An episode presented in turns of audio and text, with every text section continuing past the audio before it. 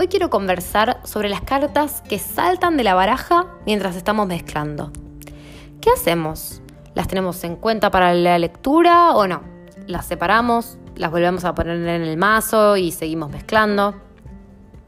En primer lugar, como siempre digo, cada intérprete de tarot hace lo que siente y lo que le nace. No hay reglas establecidas. Los temas que les propongo en mis episodios son para poder conversar un poco y debatir y compartir experiencias. En lo personal, cuando una carta salta, al barajar, la miro y la devuelvo al mazo sin separarla.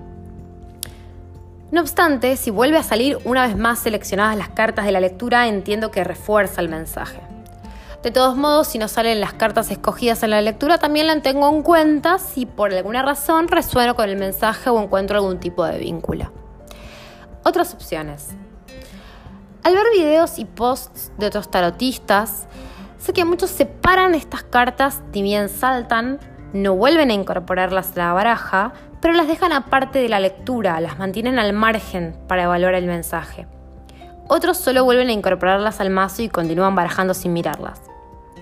Tengan en cuenta que en este punto es súper importante que cuando estamos comenzando, a veces barajar es un poquito difícil.